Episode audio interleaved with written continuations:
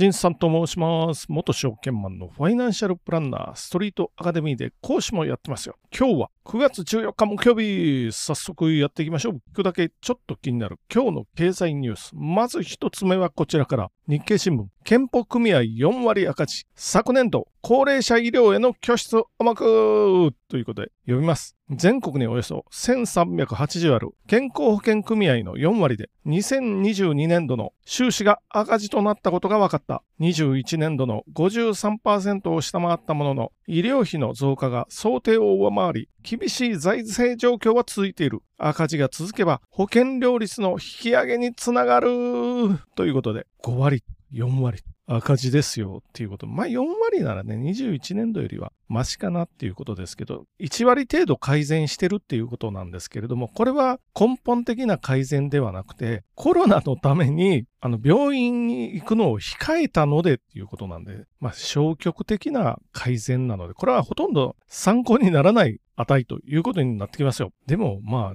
受診を控えて済むのなら、これでいいんじゃない？気もしなくもないんですけど、まあ、やっぱりね、これ、このまま赤字が続くのがもう目に見えてるので、なぜなら2025年問題って言われてるかな。これは段階の世代全員が75歳以上に後期高齢者ですよね。なってくるということなんで、そうすると医療費が今までよりも、まあ75歳未満と75歳以上ですけど、数倍に跳ね上がるっていうことですよ。75歳未満と比べると、確か3倍とか4倍ぐらいだったような気がしますけど、それぐらいに跳ね上がってくるわけなので、まあ段階の世代、人数たくさんいますからね。ちなみに段階の世代っていうのは、昭和22年、24年生まれっていうことになります。まあ代表的なのは、芸能人で言うとビートたけし。このあたりも段階の世代ということになってきますね。これからすごい勢いで医療費が増えるので、マイナ保険証実はやるんですけれども、これは何かっていうと、もうデジタル保険証ですよ。なぜかっていうと、まあ、健康保険料を払わずに使い回ししたりするのを防ぐためにやったり、あるいはもう過剰投与ですね、お薬の過剰投与を防ぐために、まあ、紐付けて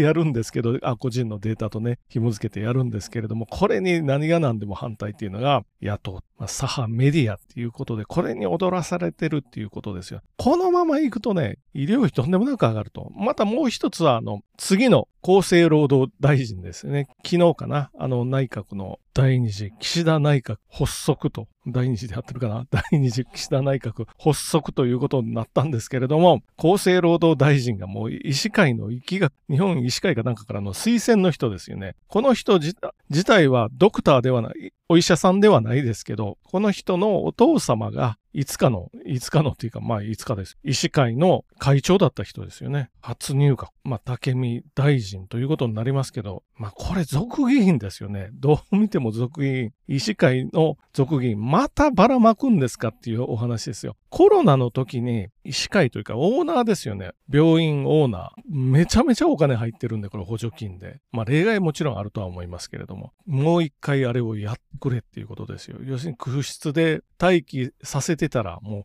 ガッポガッポ入ったというような、それをもう一回やってくれみたいになるかもしれないですよ。第何波とかってまた言ってるんでまた来るぞと。9波ぐらいかな、次は。これもうお金使えないので危ないですよ。こうなったら健康保険は危ないですよ。思いながら次のニュース行ってみましょう。FRB はあと1回利上げか、期待外れの CPI 統計で警戒維持へ。FOMC はこれまで政策金利引き上げ休止後の利上げ再開を示唆。アメリカの、ま中央銀行に当たるところ、金利を上げたり下げたりっていうことですよね。昨日、アメリカの消費者物価統計が出てきてっていうお話ですよ。で、FRB が重視する。これ中央銀行の、アメリカの中央銀行、FOMC っていうのは政策金利決定会合のことですよね。FRB が重視するスーパーコア指数、ここ5ヶ月で最大の伸びということですよ。ちょっと読みますね。8月のインフレ率が上振れたことで、米金融当局者は今月の会合では利上げを見送り、11月か12月に追加利上げに踏み切る選択肢残しておく可能性が高まっ13日公表された8月の米消費者物価指数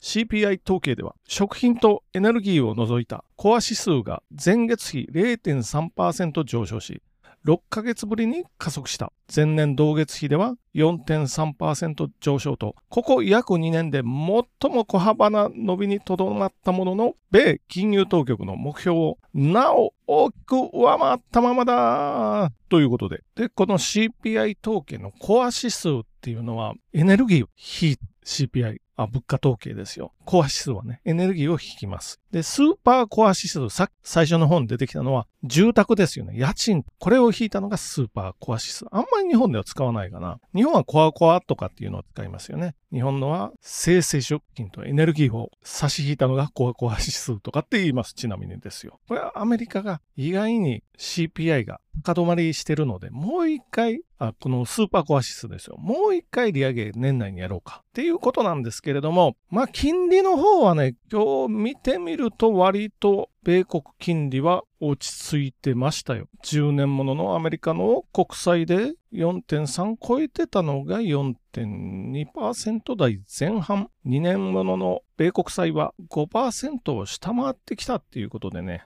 若干落ち着いてで、日本は株が高いですよっていうことで、日本はね、まあ、今日500円ぐらい高かったのかな。500円近く高かったわけですけれども、これは上場企業の業績好調で配当結構増配するっていうお話か。15兆円ぐらい配当出るっていうお話なんで、まあ、貯金もいいですけど、株を買って配当をもらいに行ってもいい。思いながら次のニュース行ってみましょう。最後のニュースは日経新聞から銀行返信リテール戦線以上あり、スマホ起点に会員100万人、三井住友オリーブ。20代以下半数、店舗は補助。6割、小型が読みます。銀行が変わろうとしている。三井住友フィナンシャルグループ。3月に始めた。スマホ上の総合金融サービス。オリーブは会員が半年で100万人を超えた。取引の起点はスマホ。店舗はその補助という分担を明確にする。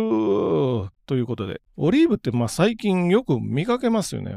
僕もまあ三井住友はあんまり使ってない。あ、いや、使ってないですけど、なんか若干ちょっと気になってはいましたよ。まあさっき言いました。100万人超えなんただし20代以下が圧倒的に多い。50%ですよ、比率とするとね。で、30代19%。なので、20代、30代で70%ですよ、ほぼね。70。デジタル世代向けですよ、20代と。まあ、ほぼ20代ならあれか。もう物心ついた時にはインターネットありましたよ。っていう世代ですよね。まあ、インターネットが一気に普及したのが1995年ぐらいからなんで、当時あの、電話つない夜の11時になった、テレホタイムが始まっみたいな、そんなつなぎ方ですよ。5分10円でした。今やもうね、時間なんて関係ないっていう感じですけど、まあ、それは置いときましょう。で、生まれな、あ、生まれたというか、物心ついた時からスマホがあったのはもう Z 世代っていう世代で、これは20代前半ぐらい、うん、物心ついた、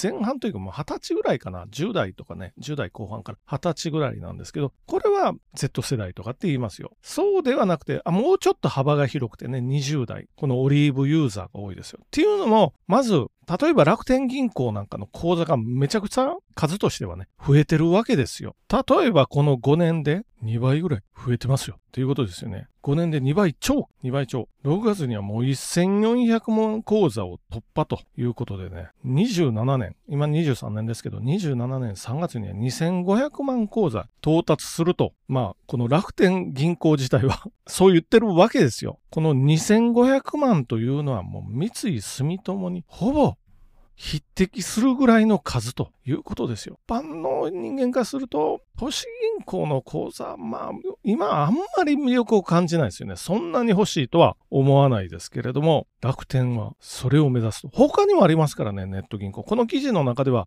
載ってないですけれども、当然 SBI 系もありますよね。SBI は住信 SBI っていうのもあるし、新生銀行も SBI 系ですよ。他にも他にもっていう、まあここでは もう具体的には挙げないですけど、まあ挙げとこうか。au 自分銀行なんていうのもあるし、特にモバイル系の会社ですよね。キャリア。これも持ってますから、au と。どこも持ってないかっていうお話ですけど、相性いいですよね、スマホと。わざわざ銀行行かなくてもできますよ。銀行っていうか支店ですよね。支店とかに行かなくてもできできますよっていうことで、で、三井住友としてもこのアプリですよ。このオリーブっていうもうアプリやってきまますよっていうお話で、で三井住友支店ね、今までのイメージだと一等地にあって、しかもロードサイドで路面店で1階でやってましたよね。1階から直接人が。そういう大型の店舗、ここにカウンターずら、ずらっと並んで、女子、女子行為もずらっと並んで、そんな感じでやってましたけど、これからは、まあ、三井住友も悟ったんでしょうね。これは時代が